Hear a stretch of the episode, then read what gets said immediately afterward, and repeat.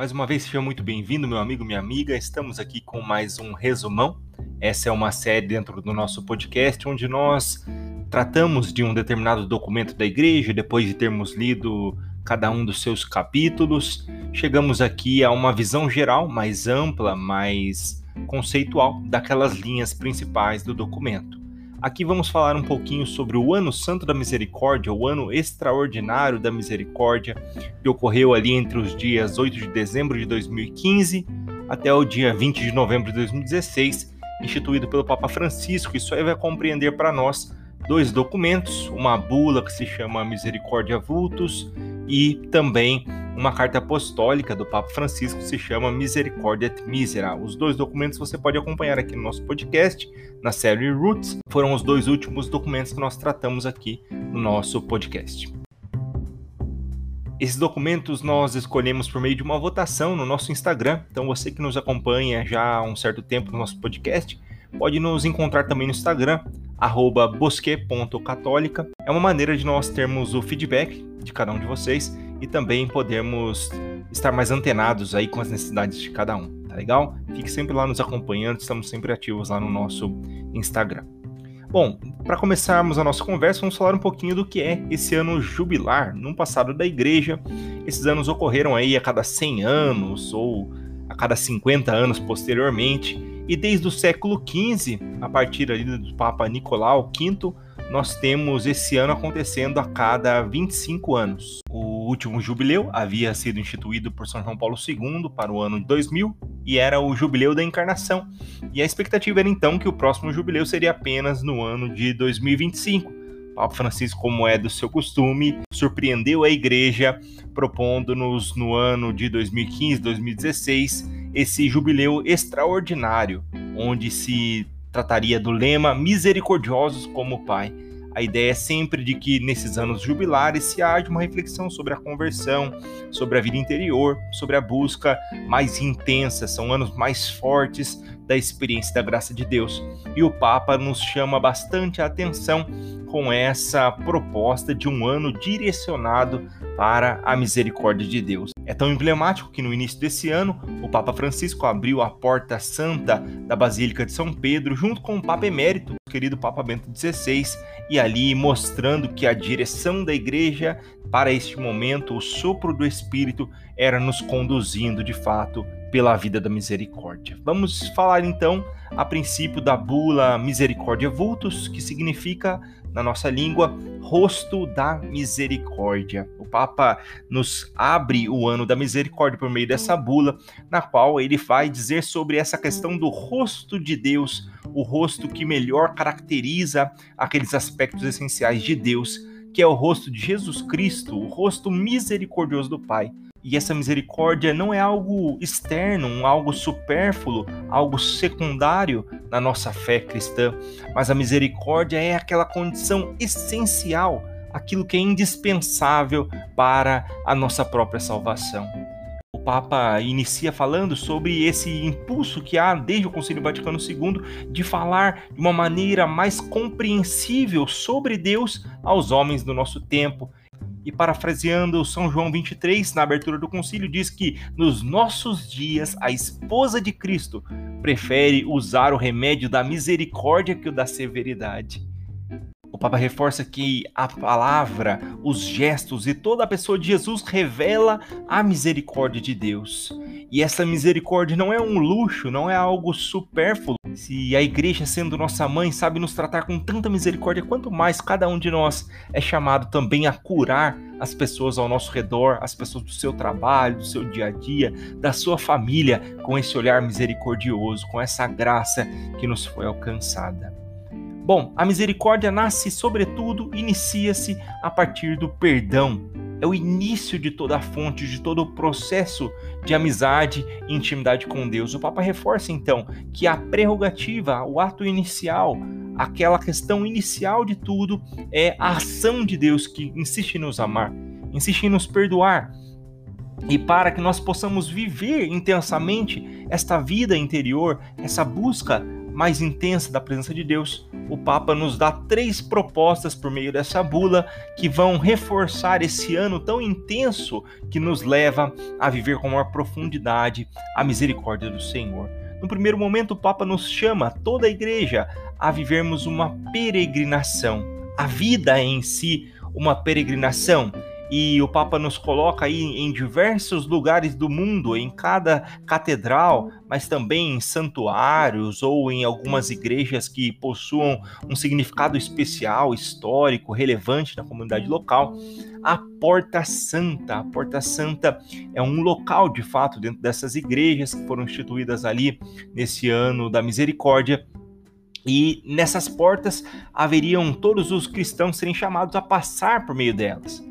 Então, todos nós, em cada diocese, fomos convidados, aqui na nossa diocese de São José dos Campos, mas também em cada diocese do mundo todo, fomos chamados nesse ano a atravessar essa porta santa como um, um significado, de fato, um símbolo, um ritual que nos leva a compreender esse chamado que todos os cristãos têm de viver uma vida sacramental uma vida unida ao Senhor, uma vida próxima dele. E, portanto, todos nós fomos chamados a viver essa peregrinação como quem caminha em busca de algo além, como quem caminha em busca de alcançar de fato essa vida cheia da graça de Deus. Portanto, a peregrinação que todos nós fomos chamados a viver de uma maneira intensa no ano da misericórdia, mas também agora, nos nossos dias, vivermos intensamente, significa para nós esse empenho, esse sacrifício, essa busca de sairmos de nós mesmos, do nosso comodismo e irmos na direção da graça de Deus, daquilo que é vontade do Senhor para as nossas vidas. A segunda proposta que o Papa convoca toda a igreja é a de corresponder à graça recebida de Deus com as obras de misericórdia. Vejam que é muito interessante que o Papa enfatiza que nós não estamos pagando esta graça de Deus. Não é uma barganha, uma troca pela misericórdia de Deus, mas uma resposta, porque de fato, quando a graça alcança o nosso coração, precisamos correspondê-la com intensidade e com maturidade. E por isso nós somos chamados a viver com intensidade as obras de misericórdia. E o que são essas obras de misericórdia? São sete obras corporais e sete obras espirituais, na qual é possível tornarmos conhecíveis essa ação de Deus na nossa vida a obra corporal de dar de comer aos famintos, a obra corporal de dar de beber aos sedentos, de vestir os nus, de acolher os peregrinos, de dar assistência aos enfermos, de visitar os presos e de, enterrar os mortos. Ou seja, são maneiras concretas de demonstrarmos como Deus nos alcançou pela sua misericórdia, assim também entregando misericórdia àqueles que mais precisam, ou seja, tantas pessoas na nossa sociedade, famintas, sedentas, despidas, pessoas abandonadas, peregrinos, tantos peregrinos ao redor do mundo que não têm onde reclinar a cabeça, descansar. Assim o Papa nos chama a tornar manifesta a misericórdia de Deus que nos alcançou também por meio dessas obras corporais. E as sete obras de misericórdia espirituais: aconselhar os indecisos, ensinar os ignorantes, admoestar os pecadores também, consolar os aflitos, perdoar as ofensas, suportar com paciência as pessoas molestas, aquelas que nos incomodam, e rezar a Deus pelos vivos e defuntos. São obras de fato que partem do coração, que não precisam tanto de uma ação tão material, tão necessitada fisicamente, mas são tão importantes quanto essas corporais, pessoas que de fato estão indecisas na vida, que não têm direção, que vivem no pecado, que precisam de um consolo de Deus. Nós cristãos somos chamados a entregar a misericórdia, levarmos essa presença misericordiosa de Deus que habita nos nossos corações para tantas pessoas necessitadas disso nesses tempos. E a terceira proposta, também tão importante quanto, são as 24 horas para o Senhor. O Papa chamou toda a igreja para viver entre a sexta-feira e o sábado anteriores ao quarto domingo da quaresma, essas 24 horas intensas essa apoteose de misericórdia na vida da igreja.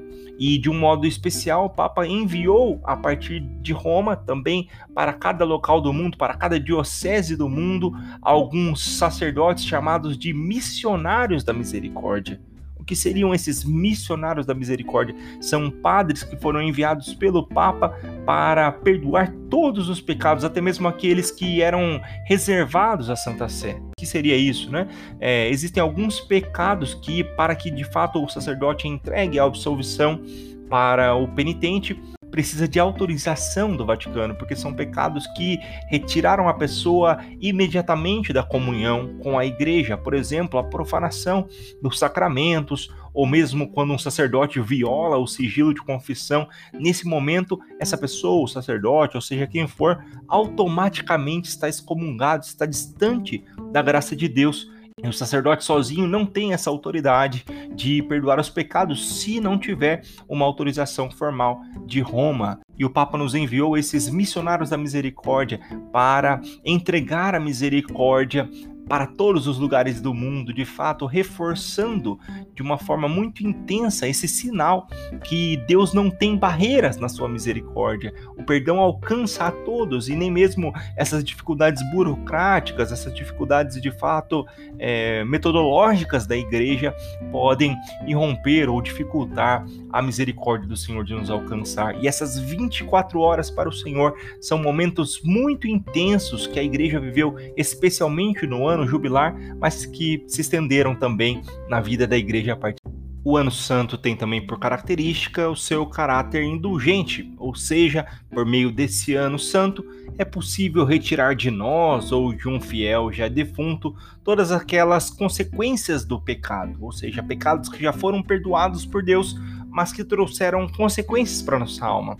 E a indulgência tem essa capacidade de nos dignificar, de nos permitir acessar diretamente a presença eterna de Deus. O Papa encerra essa bula reforçando que a misericórdia é uma forma de vínculo entre os judeus, islâmicos e cristãos, porque todos eles, enxergando esse Deus Criador, veem nele esse rosto misericordioso, essa forma acessível de um coração grande deixar-se alcançar por pessoas pequenas como nós. Ao encerrar o documento, o Papa relembra de Maria como arca da aliança. Ela em si é testemunho da misericórdia do Pai, que enxergando a sua criatura, vê nela algo de bom, algo de valoroso e nos alcança pelo seu coração compassivo. A bula Misericórdia Vultus abriu então em 8 de dezembro de 2015, no dia da Imaculada Conceição de Nossa Senhora, o ano Santo da Misericórdia. Me recordo muito intensamente que na nossa diocese especificamente foi um ano muito forte, muito vivido, muito bem relembrado, onde todos podemos viver com intensidade essa misericórdia de Deus. E ao final do ano Santo da Misericórdia, o Papa promulgou lá na festa de Cristo Rei a sua carta apostólica Misericórdia et Misera. A carta apostólica por si mesma pode ter alguns traços de doutrina dentro dela. O Papa inicia a Misericórdia et Misera parafraseando Santo Agostinho ao falar do encontro que Jesus teve com aquela adúltera em João capítulo 8, dizendo que no final de tudo, apesar de todos aqueles que julgavam aquela situação, ao final permaneceram a mísera, ou seja, miserável e a misericórdia, ou seja, a pessoa necessitada, a pessoa desprovida de tudo e aquele que tinha um coração grande, mas era capaz de se compadecer daquela pobre miserável. Portanto, Jesus demonstra esse sinal visível do amor do Pai. O seu perdão fala de quem é o Pai. Embora o Ano Santo tenha terminado, o Papa quer nos questionar de que maneira podemos continuar a experimentar a riqueza da misericórdia divina, e seriam três as maneiras de celebrarmos com intensidade essa misericórdia. A plena maneira, a maneira maior de todas, é a celebração eucarística. Sem dúvida, ela sendo o ápice de toda a nossa fé, traz à tona essa presença real de Jesus no meio da sua comunidade. Uma segunda maneira de celebrarmos a misericórdia é escutarmos atentamente a palavra de Deus, na qual Deus tão grande nos fala ao coração, nos permitindo ser agraciados também pela sua presença. E uma terceira maneira de celebrarmos a misericórdia é vivendo o sacramento da reconciliação e também a unção dos enfermos para esses casos específicos. Um presentão que nos é entregue também na Misericórdia Temísera é a consolidação, a permanência das 24 horas para o Senhor. sempre no quarto domingo da quaresma, passou-se então a serem celebradas na igreja essas 24 horas intensas da misericórdia do Senhor.